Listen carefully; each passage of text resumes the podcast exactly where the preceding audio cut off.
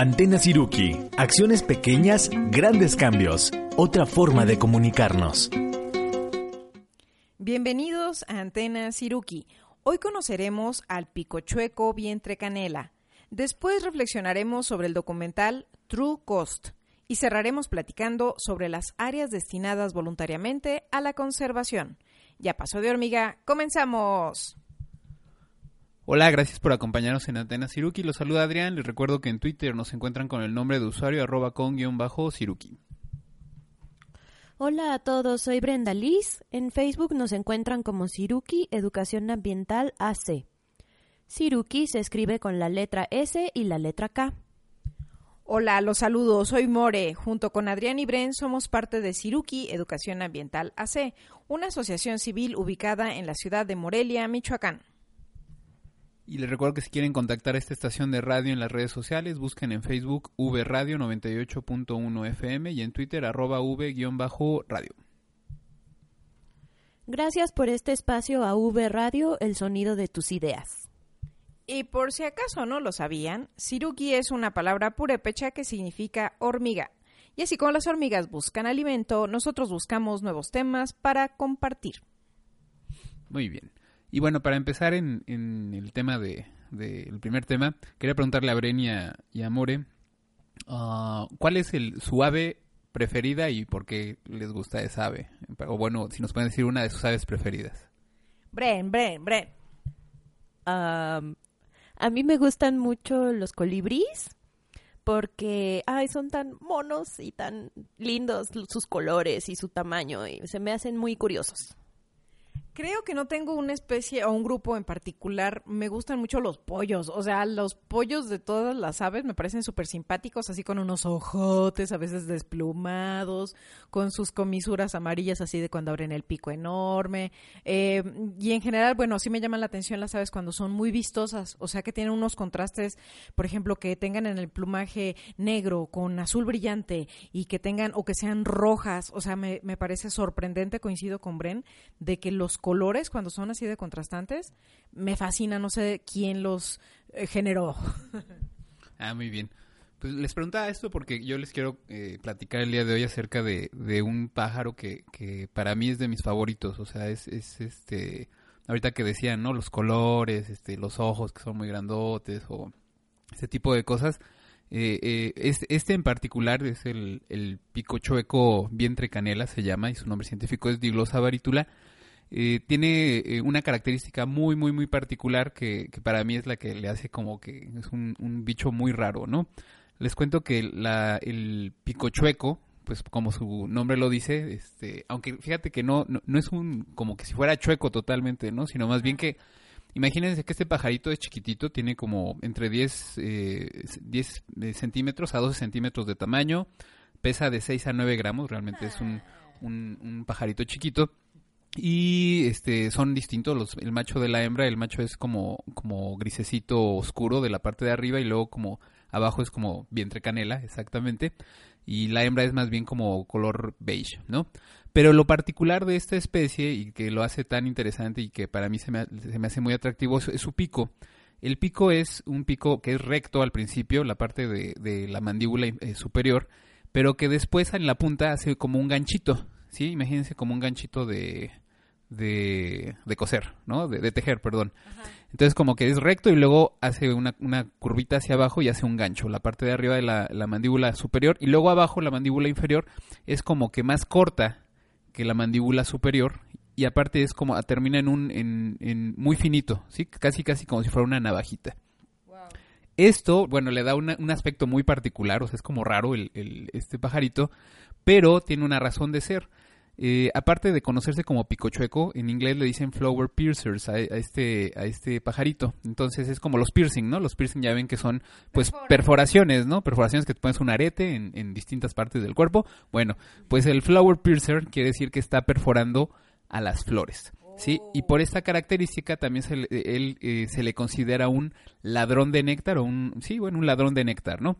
Les cuento que lo que hacen eh, este, este animalito el, el pico chueco, va y llega a alguna flor que por sus características no, no, a lo mejor es una flor muy tubular, en la que solamente de manera, digamos, eh, fácil van a acceder al néctar los colibríes, los colibríes con estos picos tan largos y estas lenguas tan largas, ¿no? Entonces él, la realidad es que no tiene ese pico muy largo, o sea, es, es un pico corto en relación con, con los colibríes y entonces, de todos modos, eh, la dieta principal o el elemento principal de la dieta de los, de, del picochueco es el néctar. También puede comer insectos y también puede comer frutos, pero lo principal es el néctar. Eso es lo que es su más para él.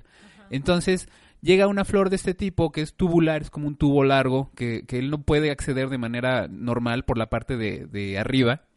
Entonces, lo que, se, lo que él hace es que se acerca a la base de la flor y con el pico, con el- la parte de arriba de su pico, eh, como que engancha a la florecita, la engancha y entonces con la parte de abajo del pico de la mandíbula eh, inferior puede hacer una, un hoyito pequeñito, pequeñito en la base de la flor.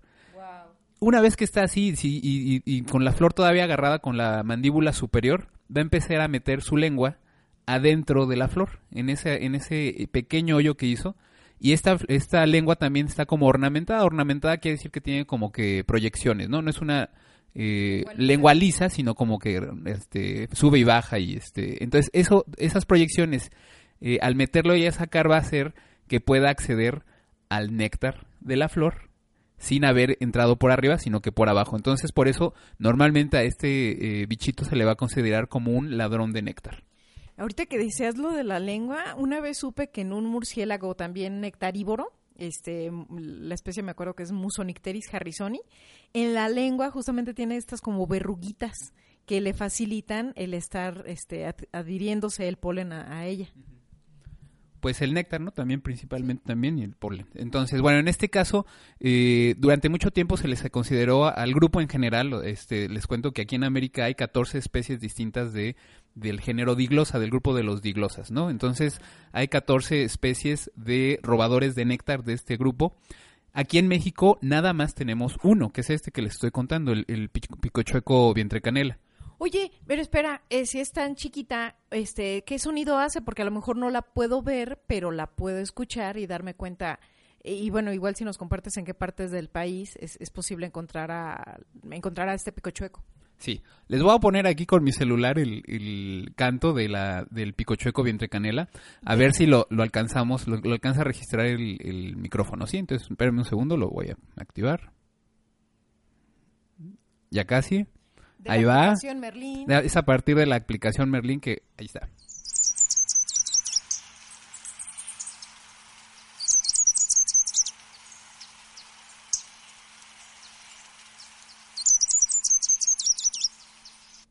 Wow, es como metálico, como suavecito, como finito.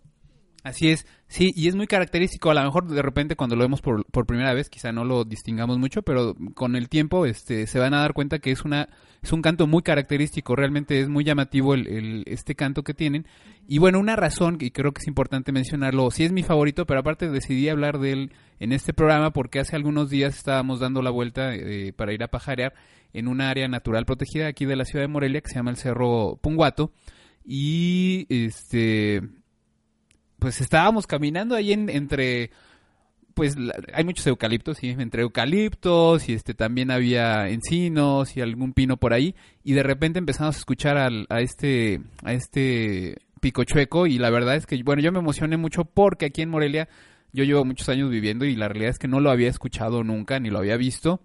Les cuento una cosa muy interesante, este picochueco, eh, si uno lee su, la información acerca de dónde se distribuye, Está distribuido en México principalmente, eh, también puede ser encontrarlo en Guatemala, El Salvador, Honduras y Nicaragua. Eh, por ejemplo, para Estados Unidos no se encuentra y está asociado normalmente a sitios eh, pues con una altitud relativamente grande, ¿no?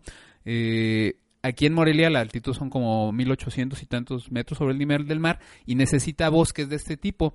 Yo la verdad pensaba que estaba muy asociado a los bosques, pero hace algunos meses me tocó verlo también en la Ciudad de México, que bueno, obviamente Ciudad de México es muy alto, pero lo encontré en medio de la de Coyoacán, de Coyoacán, ¿sí? O sea, entre las avenidas y los coches, ahí andaba una pareja de vientres, de picochocos vientre canela.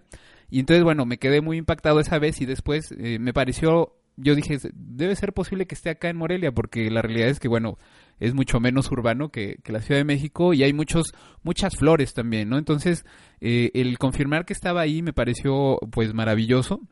Eh, está asociado normalmente a bosques que son de bosques de pino, bosques de pino encino de altitud y una cosa que mencionan también muy interesante es que sí está asociado a jardines. Ya ven que en los jardines normalmente de la ciudad, luego la gente sí hay muchas flores de muchos tipos y entonces, aunque no sean bosques muy cerrados, este, el hecho de que haya las flores hacen que pues, se pueda atraer mucho a este, a este organismo, ¿no? Estaba revisando el mapa de distribución, bueno, de dónde anda este picochueco, y veo que es como en, en los estados del centro de nuestro país y también como la parte de Guerrero, Oaxaca, y yéndonos así como al sur, este, ahí por Chiapas. O sea, la, la gente que vive en el norte, allá no, no van a encontrar esta especie, habrá otras. Sí, bueno, y estas zonas que mencionas obviamente están asociadas como a las sierras este, montañosas, ¿no? Al eje eh, neovolcánico transversal, a este, la Sierra Madre eh, Occidental, el sur, ¿no? Entonces, bueno, este, me parece, bueno, y por eso fue la razón que dije, bueno, lo encontramos, le tomamos fotos, este, me fui inmediatamente a Naturalista a subir la foto, me resultó muy notable que para el municipio de Morelia no había registro de picochueco vientre canela en Naturalista, entonces este que hicimos fue el primer registro también, y, y bueno, es un bicho que realmente sí es conspicuo por su canto, ¿no? Es un, canto muy, muy eh, característico y, bueno, ahorita que regresemos voy a cerrar un poquito comentándoles un poquito acerca de los robadores de néctar también, porque bueno, es el, grupo al que él pertenece, ¿no? Este Picochueco Vientre Canela. Nos vamos a ir a escuchar una canción que se llama Néctar. Pues estamos hablando de los robadores. Sí, no, robadores de néctar. Se llama Néctar y es del grupo Enjambre. Ahorita regresamos. Desde Morelia escuchas Antena Siruki. Regresamos.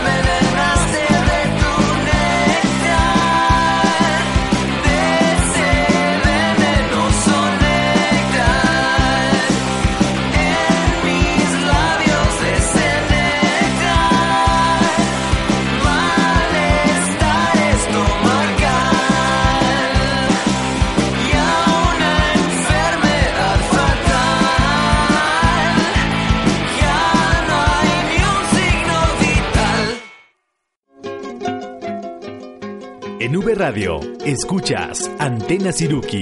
Continuamos. Ya regresamos, estamos en nuestro segundo bloque de Antena Siruki y estamos hablando de estos picochuecos tan particulares. Así es. Y bueno, este, ya nomás para cerrar el tema, yo les quería comentar, ¿no? Este, eh, bueno, una cosa es una invitación. eh, en estos momentos es época de lluvias y el Cerro Punguato está súper exuberante, está lleno de vegetación, está súper verde y por lo mismo está lleno eh, de pájaros. Bueno, hay otros bichos, pero bueno, a mí que me gustan más los pájaros, está lleno de pájaros por todo el, el cerro, desde el principio, desde la entrada empiezas a ver cosas y pues si van a darse una vuelta pueden tener la oportunidad de conocer a este picochueco eh, vientre canela, que les digo que es este...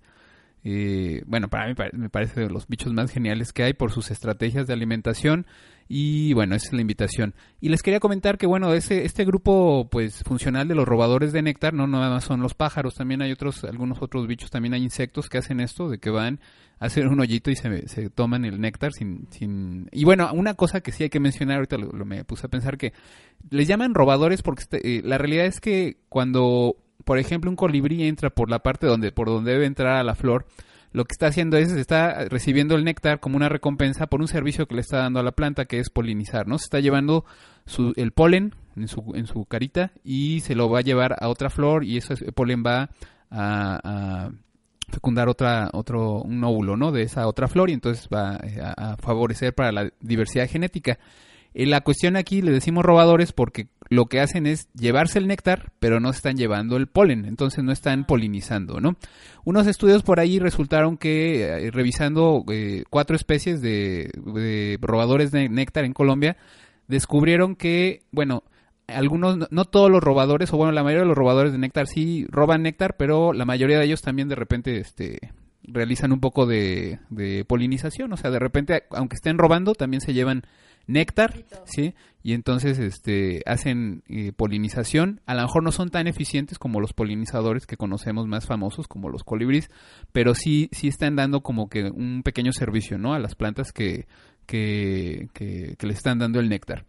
Y una cosa muy interesante que encontré en ese artículo fue que cuando revisaron estos eh, eh, robadores de néctar, bueno, de los diglosa, que es de- igual que el picochueco, les decía que en América hay 14 especies de diglosas y entonces cada una de estas diglosas tienen un, la mandíbula superior en forma de gancho, pero no todos los ganchos son iguales, entonces hay unos que tienen más ganchudo la, parte de arriba del- de la mandíbula superior y entonces eh, revisaron y encontraron que los que son los más, más, más ganchudos son más eficientes a hacer el robo del, del néctar y son los que menos hacen polinización. O sea, como que de repente algunos de los robadores de néctar sí llegan a entrar por la parte de, por donde deben entrar, por la flor, por la parte de arriba, y, bueno, van y tratan de acceder al néctar y, y bueno, polinizan un poco. Pero los diglosas que tienen el gancho muy, muy pronunciado, entonces son mucho más eficientes para hacer el robo y ellos casi nunca van a entrar por arriba de la flor, ¿no? Entonces me pareció muy interesante cómo, aunque son muy parecidos, cada uno tiene grados distintos de eficacia, ¿no? Para hacer el robo y también para polinizar. En Facebook, recuerden que tenemos un álbum que se llama Antena Siruki y ahí les podemos poner la foto donde se ve el macho, se ve la hembra. eh, y quizás les podemos poner el link a este artículo que Adrián este, revisó. Eh, algo que también quiero mencionar es de que nuestras búsquedas a veces sobre aves, pues nos apoyamos justamente en estas aplicaciones gratuitas de la de Merlín, que es eh, como una guía de campo para poder identificar aves, y Naturalista, que es una plataforma de la Conavio donde si tienes dudas de qué ave o qué insecto o qué estás observando, le tomas una foto, la subes a esta plataforma desde tu celular, ambas son aplicaciones gratuitas, y entonces te la identifican. Eh, para que sepamos, bueno, algunos recursos eh, y gratuitos que podemos usar. Muy bien, More. Y bueno, ya para cerrar, ahora sí, ya para cerrar, nada, les cuento que también, digo, para la gente que luego está estudiando biología y les gustan los pájaros y no están acabando sus tesis, digo, no saben qué hacer de tesis. No, que no sepan qué hacer de tesis, este, me encontré que ahí en, en un sitio de la Universidad de Cornell donde tienen, eh, eh, bueno, re- revisiones de especies, parece ser que, de- aunque este bicho, pues les digo, o sea, yo lo, lo he visto en la Ciudad de México, lo he visto acá en Morelia, es un, un organismo que poco se ha visto sus cuestiones de reproducción. De hecho, decía ahí en esta página de internet que solamente se ha descrito dos nidos de esta especie y fue como en 1956, o sea, poquitos nidos se han descrito y poco se sabe también de su reproducción, aunque eh, hay datos en, en un estudio del oeste de México en el que sí vieron que esta especie se reproduce dos veces al año, una vez durante la época de lluvias y otra vez durante la época de secas. Entonces eso parece ser que es una una cosa muy notable dentro de las aves, o sea, este es un ciclo bianual de reproducción y parecería ser que también que la reproducción en época de secas va a depender mucho de la cantidad de recursos que tengan a la disposición, ¿no? En, época de lluvias hay mucho, mucho, mucho néctar, muchas flores, muchos insectos también que necesitan, sobre todo para los pollos, para ellos son muy, muy insectívoros, es lo que le dan de comer porque tienen mucha proteína y necesitan crecer rápido pero este, bueno, es una cosa muy interesante esta parte del, del ciclo bianual. Es un bicho, son bichos que la especie tiene una puesta de huevos que son normalmente dos huevos, que son azules y tienen manchitas eh, grises y cafés, ¿no? Y, y, bueno, ojalá que, si alguien tiene está buscando tema de tesis, pues aquí en Morelia tenemos esta especie, a lo mejor pueden este irse a, a estudiarla ahí en el Cerro Ponguato, que aparte es un sitio muy muy bonito. Y, bueno, nada, ¿no? O sea, ojalá que, que puedan conocer al, al picochueco vientre canela. Y a mí lo que me ha pasado es que cuando veo un macho de picochueco o vientre canela, casi siempre la hembra está por ahí. O sea, es como le gusta andar en parejita. Y se me olvidó algo, perdón, ya ahora sí voy a acabar. este, una cosa que yo he observado, y eso es totalmente anecdótico, pero igual también a lo mejor se puede hacer algo, o, a lo mejor yo no revisé bien y, si hay datos, pero me parece, me ha dado la impresión de que en la Ciudad de México el diglosa varítula, picochueco, vientre canela, está asociado con la floración de la, del colorín, de la eritrina americana, que allá en la Ciudad de México son árboles muy comunes y que normalmente las veces que me ha tocado verlo, este, lo he visto por ahí, eh, he visto eh, colorines en, floración, floración, ¿verdad? Y acá en Morelia tenemos, no, no es tan común este árbol, pero lo que sí notamos ahora que fuimos al, Cerro Punguato es que había una especie que es este, una eritrina también, se llama eritrina brevifolia, que le conocemos como patol, que también estaba en floración ahorita, o sea, en el momento en que vimos al, al, al picochueco, también estaba con, este, coincidentemente, coincidentemente en floración esta especie. Entonces a lo mejor también por ahí hay algo que revisar acerca de si el uso que tiene el picochueco de las flores de estas eh, de estos árboles, ¿no? De Eritrina brevifolia aquí en Morelia y a lo mejor de, de americano coraloides allá en, en el DF, Ciudad de México. Bueno, pues entonces a observar esas plantas, a observar esos picos y pues a estar atentos. Pasemos a nuestro siguiente tema.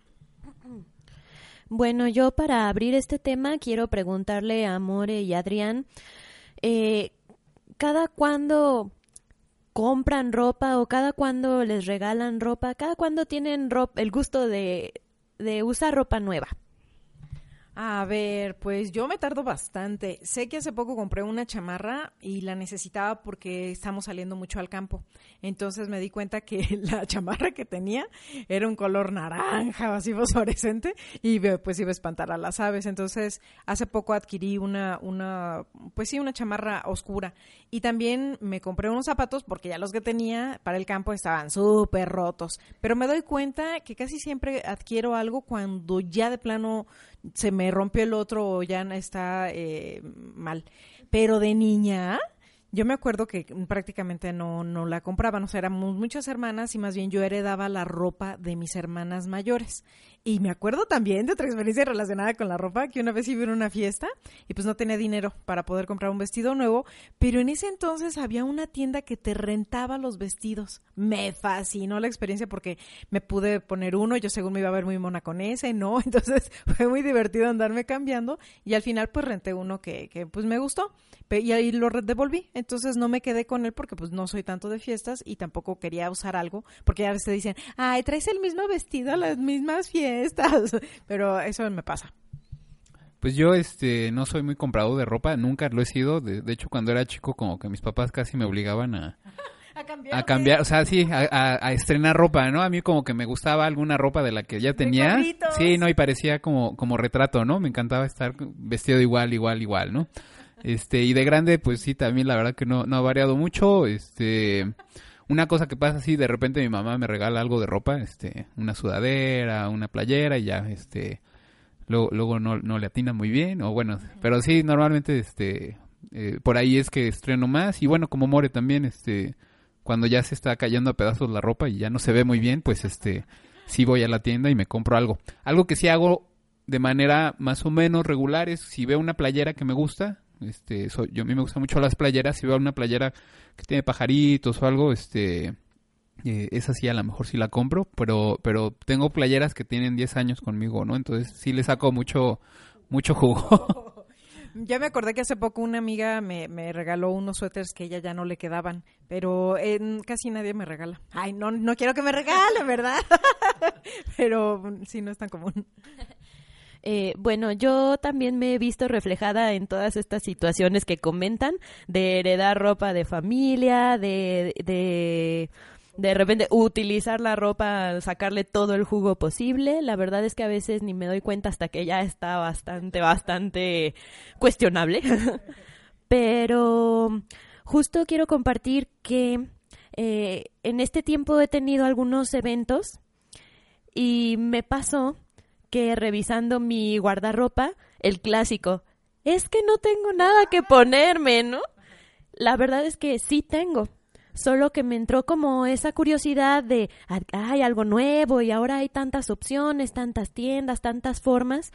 Y justo por esa curiosidad, navegando por internet, encontré información sobre este documental que les quiero platicar que, que vi y que trata sobre esta nueva oferta y eh, demanda que hay de, de ropa eh, actualmente. Eh, se platica... Ah, Esperen, esperen, esperen. Es que es casi tiempo de ir a un corte, pero no se vayan para que sigamos comentando sobre de qué se trata el documental True Cost, el verdadero costo de las cosas. Regresamos. Desde Morelia escuchas Antena Siruki. Regresamos.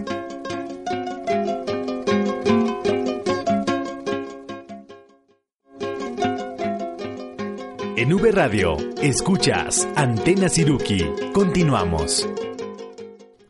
Ya regresamos, estamos en nuestro tercer bloque de Antena Siruki y pues vamos a platicar de este documental que observó Bren, este, y que tiene que ver con el asunto de la ropa. Pero a ver, nos dijiste que te pasó recientemente que andabas buscando ropa.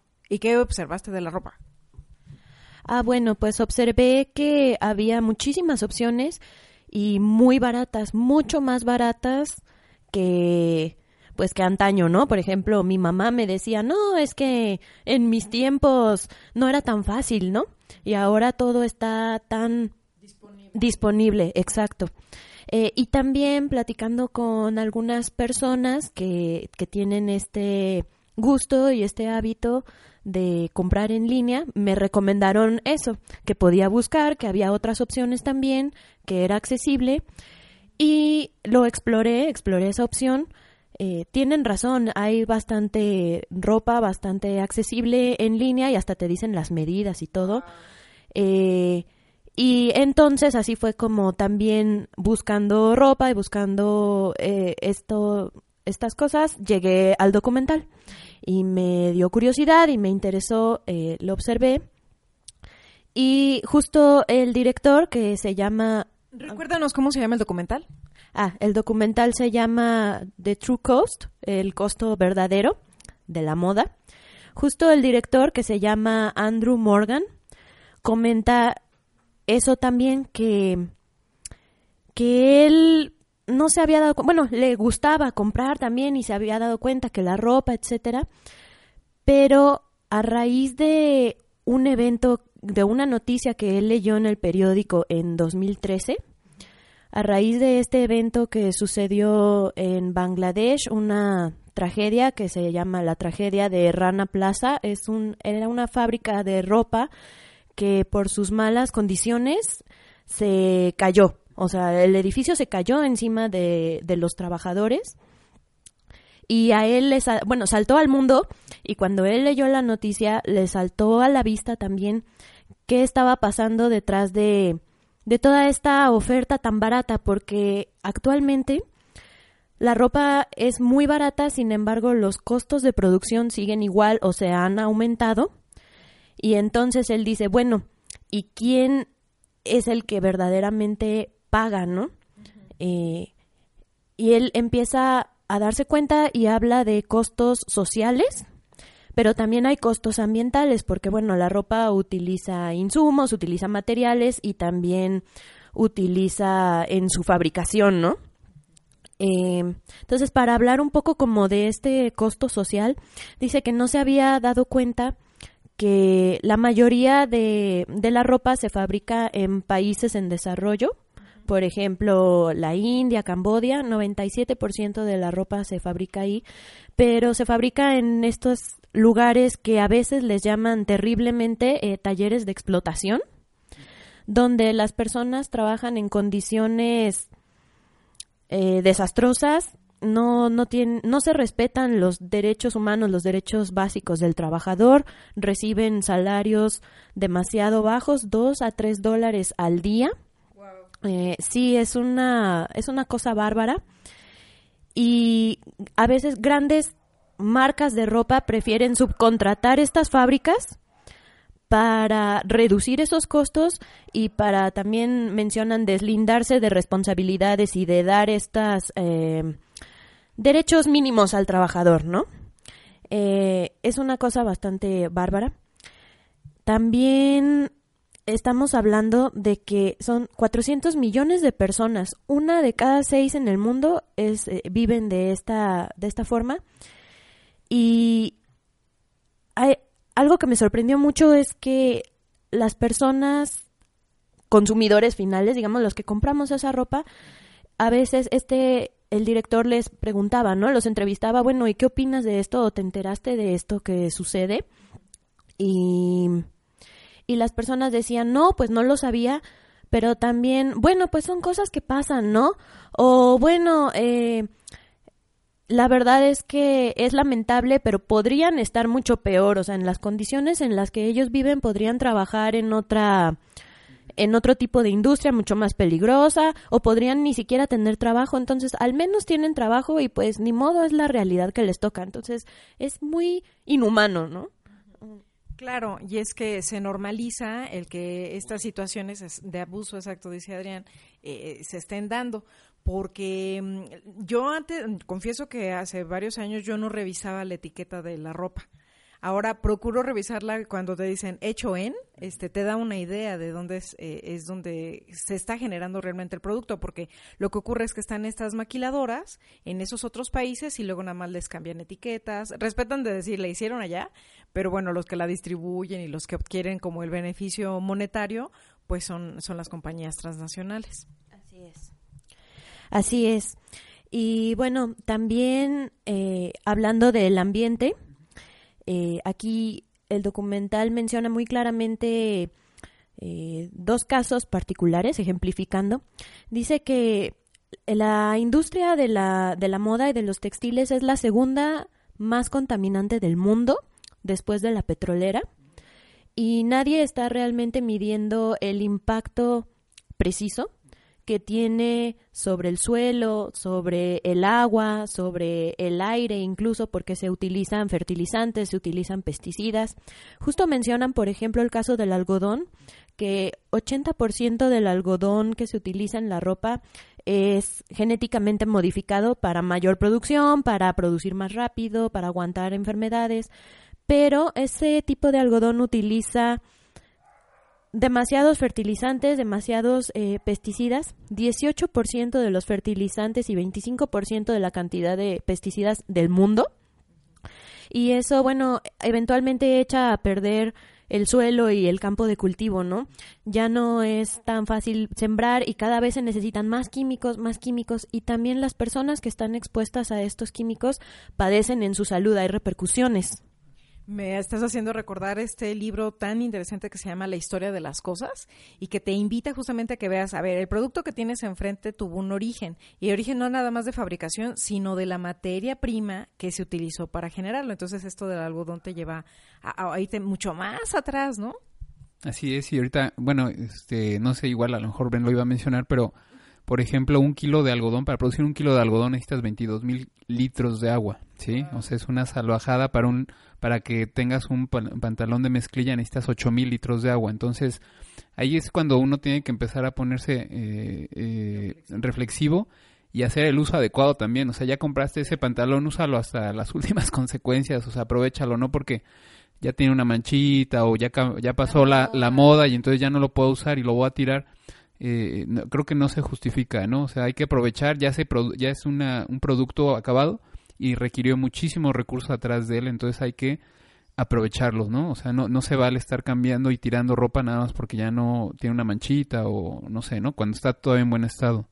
Pienso dos cosas. Uno, había escuchado por ahí de que eh, la producción de la ropa de mezclilla es altamente contaminante, porque sobre todo como se usan tintes y después eso se libera, porque bueno, en la producción también sale esta liberación de, desechos, ¿no? Como decías, al aire, al agua, al suelo. Eh, y también pensé algo más que ya se me olvidó. Mejor te sigo dando la palabra. ok. Otro caso, por ejemplo, ahorita hablando del agua, eh, es la industria del, del cuero que también es una barbaridad. Dice que, por ejemplo, en Kanpur, India, que es donde está más establecida esta industria y este tipo como de producción, se liberan hasta 50 millones de litros contaminados de agua que llegan al río, en este caso es el Ganges, que es como el río sagrado para ellos. Y bueno, no solo llegan al río, también se absorben esa agua en el suelo, llega al agua del subsuelo, agua de, pozo, que es la que extrae las personas, la utilizan y pues entonces es un ciclo ahí que, que se está contaminando todo, ¿no? Bren, ya me acordé que iba a decir, eh, en un programa que hicimos de Antena Siruki, el número 37, se habló de, Adrián justamente nos platicaba de algo que se llamaba la moda de retazos. Y es que algunos diseñadores jóvenes se dieron cuenta que, bueno, si ya se invirtió en generar las, todas las telas, eh, al momento de estar produciendo las playeras, lo que sea, hay una gran cantidad de retazos que simplemente se mandan al tiradero o a la basura. Entonces empezaron a diseñar una moda donde se pudieran ocupar todos esos retazos y da un colorido, da formas distintas, es novedoso, este, y, se aprovecha al máximo si ya se tuvo que invertir en la producción de esa, de esas telas. Eso está buenísimo, More. Yo tengo un pantalón, digo, no de retazos, de... justo de retazos y me encanta porque combina con todo y me saca de apuros súper padre. Y algo que también es impresionante, como dices, hay demasiada tela que no se aprovecha, ¿no? Eh, aquí se comparte un dato en el que en Norteamérica aproximadamente, digo, el documental es norteamericano, pero eh, se, se, tiran a la basura 37 kilos de ropa de o de producto textil por persona al año. O sea, es una cantidad bárbara también y que, por ejemplo, en el mundo se están generando alrededor de 11 millones de kilos de textil y de, y de ropa. Y como bien dicen, esto hay componentes que no se degradan fácilmente, que van al suelo, que van al aire. Eh, y, por ejemplo, luego pensamos, ay, eh, pues voy a donar mi ropa, ¿no? Eh, tampoco eso es buena opción a menos que te asegures que de veras alguien la va a aprovechar porque si no esta ropa que donamos eh, nosotros pensamos que hicimos algo positivo y ya nos deshicimos del, del problema sin embargo esta ropa muchas veces 90% de las veces va a terminar igual en vertederos o en el mar Así es, Bren. Bueno, vamos a ir a un corte y quiero que nos platiques este qué canción vamos a escuchar y por qué la escogiste. Vamos a escuchar una versión de Material Girl. Chica Material. Chica Material. Eh, esta es por Cassandra Beck y bueno, va muy bien con el tema de este consumo. Regresamos. Desde Morelia escuchas Antena Siruki. Regresamos.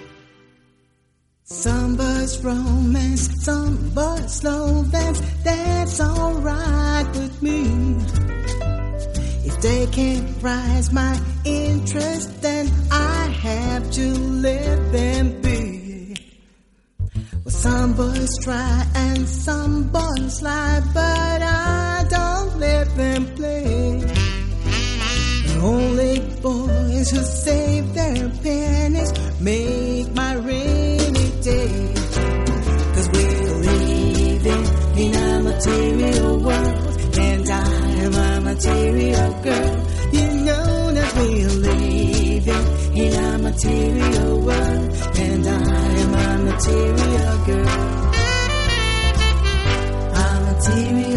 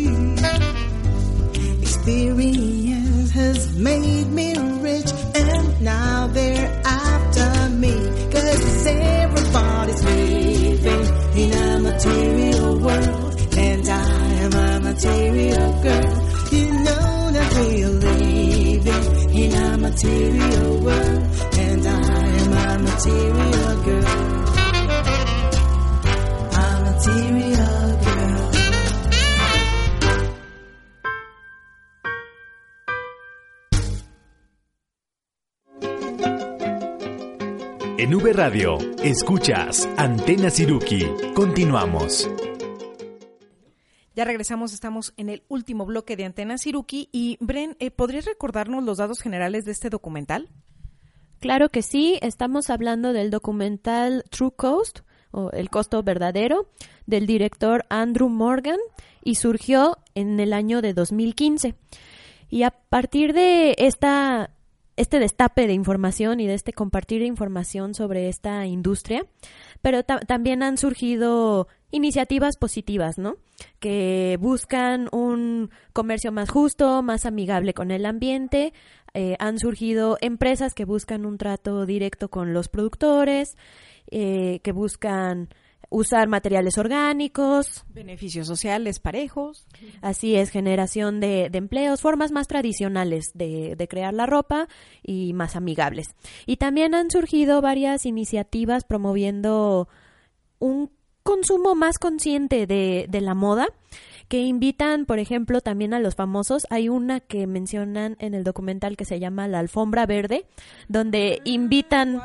Ajá, invitan a los famosos cuando son estas pasarelas, estos grandes eventos, a usar eh, formas más conscientes de moda, ¿no? Y que sean un ejemplo para las personas. Y bueno, ¿qué puedo hacer yo? ¿No? Porque no vamos a dejar de... de- exacto, de vestirnos. Es algo muy cotidiano, ¿no? Sí, todavía no se permiten dar desnudos. es cierto. Entonces, bueno, pues primero informarme, cuestionarme de, de dónde viene mi ropa, eh, favorecer calidad versus cantidad, o sea, algo que de veras le vas a sacar provecho, preguntarte, ¿de verdad lo necesito? ¿De verdad necesito comprarlo? Eh, tal vez hay opciones, como decía More al inicio, rentar, o sea, hay lugares que te rentan la ropa, Pedírselo prestado al amigo. Claro, así es, entre hermanos, volver como, como antes, ¿no? Eh, y bueno, si no queda de otra y me lo quiero comprar y lo necesito, etcétera, pues una compra en conciencia, ¿no? Eh, darte cuenta de que de que hay toda una historia detrás de esto, eh, un capital humano, capital natural, eh, de ser posible hacer una compra, sí, más consciente y que te guste, que de veras te lo vas a poner y dice, recomiendan preguntar si lo vas a usar por lo menos 30 veces, entonces me parece súper bien. Maravilloso. Y bueno, recuerden que este documental es realmente breve, dura una hora y media, y entonces les vamos a poner el link para que puedan observarlo ahí en nuestro en nuestra página de Facebook. Eh, gracias, Bren, y pasemos a nuestro último tema. Les quiero preguntar, eh, díganme el nombre de una categoría de área protegida que conozcan o recuerden. A ver, ¿quién se acuerda? Parque Nacional. Perfecto. ¿Y ahora, Bren? Parque urbano. Mm, em, sí, eh, hay una que es muy famosa que está en Michoacán y que tiene mariposas. eh, Sería, por ejemplo, la... Reserva de la biosfera. ¡Excelente! es que, bueno, quizás ustedes también han escuchado a nivel nacional, pues existen áreas naturales protegidas. Los nombres más famosos, Adrián dijo, Parque Nacional, claro. Resulta que el primer parque, o sea, la- el ajá, la- Adrián es que se sabe todas las respuestas. Eh, la primera área eh, natural protegida de México fue los parques nacionales y el primer parque nacional fue el Desierto de los Leones, que se decretó en el año 2010 2017, o sea, tiene, este, no es cierto, 1917. Es que Adrián ya me puso. Adrián ya me puso nerviosa. No, en 1917. O sea, tenemos más de 100 años de conservación en México. Otros nombres de áreas protegidas son la Reserva de la Biosfera, que decía Bren. También existen santuarios, monumentos naturales, áreas de protección de flora y fauna o áreas de protección de recursos naturales. Pero lo que yo no sabía, y hace poco descubrí, es que hay una nueva categoría de área protegida que se llama área destinada voluntariamente a la conservación. Tiene unas siglas, es ADVC, o sea, así como Reserva de la Biosfera es RB. eh, Bueno, y entonces resulta que es súper reciente porque, eh, bueno, nuestro país participa en convenios eh, de, much- de muchos temas. Y hubo un convenio de diversidad biológica que se celebró en la ciudad de Aichi, en Japón, en el año 2010. México estuvo presente y ahí en esa reunión eh, decidieron que hubiera 20 metas a favor de la diversidad biológica. Eh, metas como, por ejemplo, eh, que los países participantes realmente abordaran las causas de la pérdida de biodiversidad en sus países, el reducir la presión que hay sobre la diversidad biológica, el mejorar la situación de esta, de esta biodiversidad, eh, salvaguardando los ecosistemas de pues, todos los tipos que pudiera tener cada quien en sus países, aumentar los beneficios sociales y ambientales, o sea, que la gente se diera cuenta que es valioso que exista esta biodiversidad. Y también, y eso me pareció muy pertinente, pues por supuesto que la planificación de conservación tiene que ser participativa, tiene que estar involucrando a toda la gente posible de todos los, lugares de, de los países. Y hay una meta en concreto que México asumió que para el año 2020 se esperaba que por lo menos eh, 17% del territorio nacional estuviera bajo alguna categoría de protección este, de área protegida. Eh, ¿Cuánto hay ahorita? Bueno, el, dat- el dato es que en el 2016 se- estimaba que había un 12% y es poco para el territorio nacional. Eh, sin embargo, hay un gran esfuerzo. Históricamente ha habido dificultades en esas áreas protegidas porque eran decretos que surgían a nivel federal y a veces la gente de las comunidades no se enteraba. Entonces decían, ¿a poco aquí es Parque Nacional? Uh, no, ni en cuenta. y entonces no sabían qué acciones eran como ambientables, amigables o, o incluso este, legalmente posibles, permitidas. Y entonces esta categoría nueva de área destinada voluntariamente a la conservación surge como una alternativa social para preservar la biodiversidad del país, pero para además la gente, los dueños de las tierras sean sus guardianes, o sea, ser guardián de mi propia tierra. Porque ¿qué implica? Eh, es cuando los dueños de un terreno no especifican tamaño, o sea, pueden ser dos hectáreas, mil, o sea, lo que tengas a disposición. Tú, no vas a perder la propiedad ni el control sobre tus tierras, pero buscas una certificación. Pero entonces no hay un mínimo de extensión. No, yo he revisado que hay algunas áreas voluntarias por la conservación de tres este, hectáreas, que me parece chiquita. Y- pero bueno, ¿qué define que yo puedo participar para tener una certificación? Porque bueno, esto funciona a base de que te, te certifique la CONAMP. La CONAMP es la Comisión Nacional de Áreas Naturales Protegidas, porque ellos te dan una certificación donde tú permites que, que tu zona se mantenga bajo conservación mínimo 15 años, máximo lo que tú quieras. De- que tú dijeras, yo quiero que mi terreno esté bajo esta categoría durante 50 años. Es válido, pero lo mínimo tienen que ser 15. Entonces, ¿cómo en qué se fija la CONAM? Porque la CONAM te pide, tienes que hacer una solicitud y en esa solicitud te piden varios datos, o sea, por ejemplo, extensión del terreno, si es propiedad ejidal, si es propiedad este de una comunidad indígena, si es de una este organización, si es propio, si es de una organización este sin fines de lucro, en fin, hay muchas variantes en la propiedad. Eh, por supuesto, sí te pide que haya valoraciones de su clima, su suelo, específicamente para ese terreno. Si tú no sabes cómo sacar los listados de qué hay y demás, la CONAM te favorece y te manda técnicos que hagan una revisión en campo, un apoyo técnico para que tú sepas qué hay. Y entonces este, puede darse eh, la, certificación ya sea por dimensión, o sea que sea un terreno muy grande, por el nivel de conservación que tenga, porque hay a lo mejor relicto, relicto es así como si se quedara un vestigio de algo muy valioso que haya ahí, de, por el tipo de acciones de manejo que, que se dan, que sean muy especiales. Eh, especies nativas, que a lo mejor es un rinconcito y tiene una especie que es valiosísima, o incluso por la actividad científica que ya se haya estado desarrollando. Sí, yo nomás quería mencionar, o sea, cuando dices lo de relicto, el ejemplo es como muy clásico aquí en México, es zonas en donde hay este parchecitos chiquitos de bosque mesófilo de montaña que, que por las condiciones geológicas históricas eh, en alguna área quedó este desapareció en general el bosque mesófilo pero se conservó por ciertas características geológicas un parche de, bosque mesófilo no y la otra es que te quería preguntar este yo me imagino que cuando entras en una de estas categorías hay beneficios, ¿no? Hacia ti como eh, dueño o no sé. Y no sé si uno de los beneficios es esto que comentabas, que te manden técnicos para hacer listados de tu área, ¿no? Sí, estos aspectos que dije son justamente datos para considerar la certificación, porque la certificación va a ser, le consideran eh, que es o prioritaria, intermedia o básica. O sea, dependiendo de si reúne, tengo relictos, tengo especies nativas y además tengo un terrenazo enorme, entra, o sea, hay una valoración. Beneficios, sí. Ya que tiene la certificación, eh, te va a ayudar como un blindaje frente a proyectos de desarrollo. O sea, si en ese terreno alguien dijera, yo aquí quiero poner un hotel, pero tú tienes la certificación de que ese es un área destinada a la conservación, no se puede.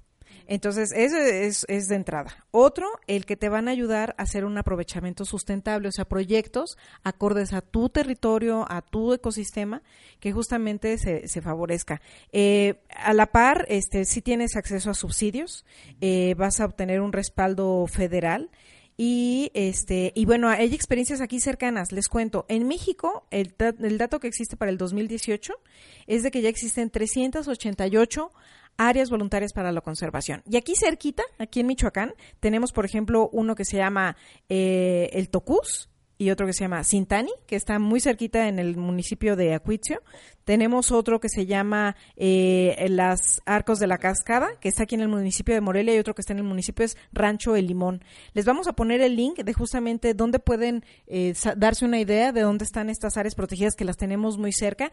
Y hay un libro maravilloso en PDF que se llama 100 años de conservación en México, de, de 1917 al, 2010, al 2017, eh, que lo pueden consultar y es del año 2018 súper reciente cualquiera que quiera trabajar temas de este tipo. Y pues me voy despidiendo. Bueno, en esta emisión primero conocimos al picochueco vientre canela.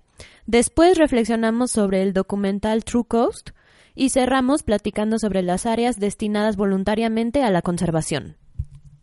Me despido, soy Adrián. Recuerden que en Twitter nos encuentran con el nombre de usuario arroba con guion bajo Siruki. Me despido, soy More. Gracias por haber estado con nosotros. Gracias Sube Radio por este espacio. Hasta la próxima. Y recuerden, en Facebook nos encuentran y también tenemos a disposición todos los podcasts de manera gratuita. Entonces pueden escucharnos desde el número uno hasta el que vamos ahorita. Gracias, adiós. Antena Siruki. Acciones pequeñas, grandes cambios. Otra forma de comunicarnos.